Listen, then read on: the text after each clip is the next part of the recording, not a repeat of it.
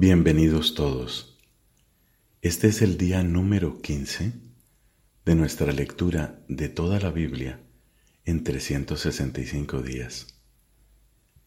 Pidamos juntos, con fe y con fervor, la gracia del Espíritu Santo, que la palabra llegue profundamente a nuestro corazón y haga su obra. Hoy vamos a tener textos del libro del Génesis, del libro de los Salmos y del Evangelio según San Mateo. En el nombre del Padre y del Hijo y del Espíritu Santo. Amén. Del libro del Génesis, capítulo 21. El Señor visitó a Sara como lo había dicho, y obró con ella conforme a su promesa en el momento anunciado por Dios, Sara concibió y dio un hijo a Abraham, que ya era anciano. Cuando nació el niño que le dio Sara, Abraham le puso el nombre de Isaac.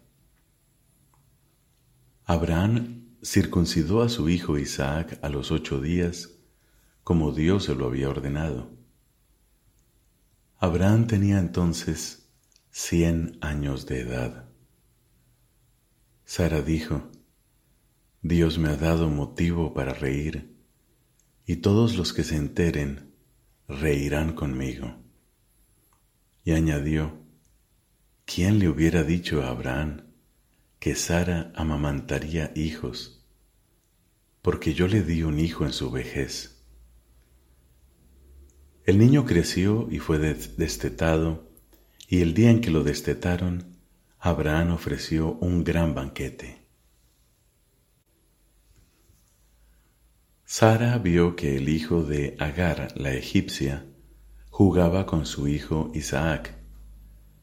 Entonces dijo a Abraham, Echa a esa esclava y a su hijo, porque el hijo de esa esclava no va a compartir la herencia con mi hijo Isaac. Esto afligió profundamente a Abraham ya que el otro también era hijo suyo. Pero Dios le dijo, No te aflijas por el niño y por tu esclava, concédele a Sara lo que ella te pide, porque de Isaac nacerá la descendencia que llevará tu nombre. Y en cuanto al hijo de la esclava, yo haré de él una gran nación, porque también es descendiente tuyo. A la madrugada del día siguiente, Abraham tomó un poco de pan y un odre con agua y se los dio a Agar. Se los puso sobre las espaldas y la despidió junto con el niño. Ella partió y anduvo errante por el desierto de Berseba. Cuando se acabó el agua que llevaba en el odre, puso al niño debajo de unos arbustos y fue a sentarse aparte a la distancia de un tiro de flecha pensando, al menos no veré morir al niño. Y cuando estuvo sentada aparte, prorrumpió en sollozos. Dios escuchó la voz del niño, y el ángel de Dios llamó a Agar desde el cielo. ¿Qué te pasa, Agar? le dijo. No temas, porque Dios ha oído la voz del niño que está ahí. Levántate, alza al niño, y estréchalo bien en tus brazos, porque yo haré de él una gran nación. Enseguida Dios le abrió los ojos, y ella divisó un pozo de agua. Fue entonces a llenar el odre con agua y dio de beber al niño. Dios acompañaba al niño y éste fue creciendo. Su morada era el desierto, y se convirtió en un arquero experimentado. Vivió en el desierto de Parán y su madre lo casó con una mujer egipcia. Por aquel tiempo, Abimelech, que iba acompañado de Picol, el jefe de su ejército, dijo a Abraham, Dios está contigo en todo lo que haces. Júrame por Dios aquí mismo que nunca te vas a comportar falsamente conmigo o con mi estirpe o mi posteridad, y que nos vas a dar, a mí y al país donde resides, las mismas pruebas de lealtad que yo te he dado. Abraham respondió, lo juro.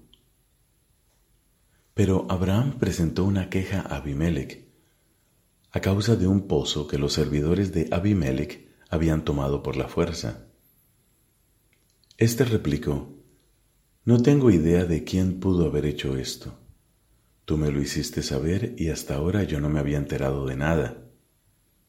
Entonces Abraham regaló a Abimelech unas ovejas y unas vacas, y los dos hicieron una alianza.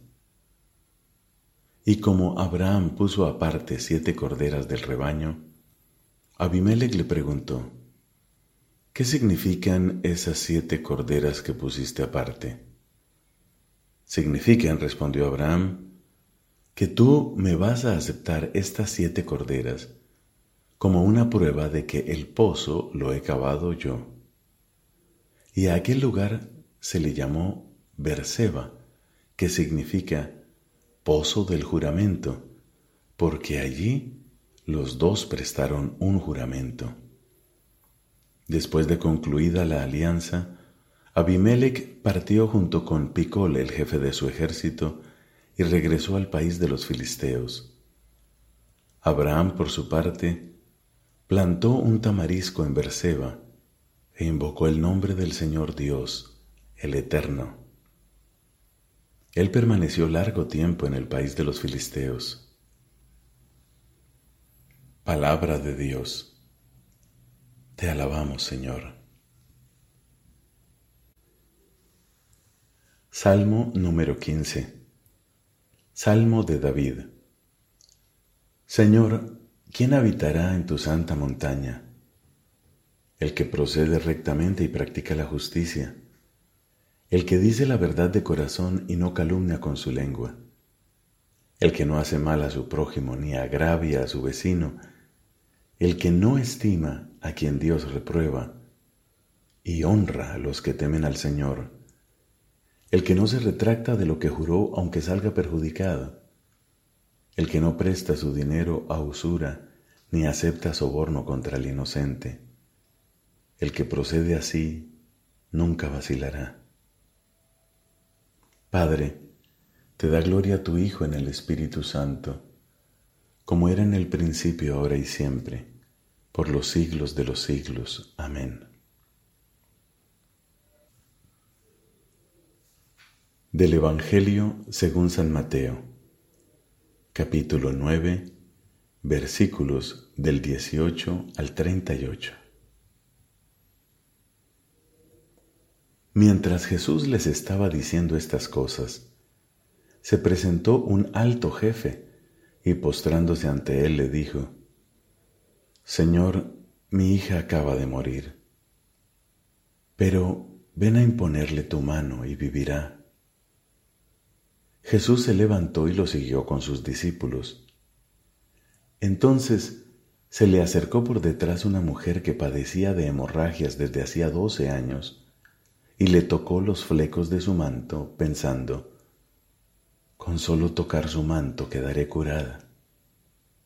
Jesús se dio vuelta y al verla le dijo, Ten confianza, hija, tu fe te ha salvado. Y desde ese instante la mujer quedó curada. Al llegar a la casa del jefe, Jesús vio a los que tocaban música fúnebre y a la gente que gritaba y dijo, Retírense, la niña no está muerta, sino que duerme. Y se reían de él. Cuando hicieron salir a la gente, él entró, la tomó de la mano y ella se levantó. Y esta noticia se divulgó por aquella región. Cuando Jesús se fue, lo siguieron dos ciegos gritando, Ten piedad de nosotros, hijo de David. Al llegar a la casa, los ciegos se le acercaron y él les preguntó, ¿Creen que yo puedo hacer lo que me piden? Ellos le respondieron, Sí, Señor. Jesús les tocó los ojos diciendo, Que suceda como ustedes han creído. Y se les abrieron sus ojos. Entonces Jesús los conminó, cuidado que nadie lo sepa. Pero ellos, apenas salieron, difundieron su fama por toda aquella región. En cuanto se fueron los ciegos, le presentaron a un mudo que estaba endemoniado. El demonio fue expulsado y el mudo comenzó a hablar. La multitud admirada comentaba, Jamás se vio nada igual en Israel. Pero los fariseos decían, Él expulsa a los demonios por obra del príncipe de los demonios. Jesús recorría todas las ciudades y los pueblos, enseñando en las sinagogas, proclamando la buena noticia del reino y curando todas las enfermedades y dolencias. Al ver a la multitud tuvo compasión porque estaban fatigados y abatidos como ovejas que no tienen pastor. Entonces dijo a sus discípulos, La cosecha es abundante, pero los trabajadores son pocos. Rueguen al dueño de los sembrados que envíe trabajadores para la cosecha. Palabra del Señor. Gloria a ti, Señor Jesús.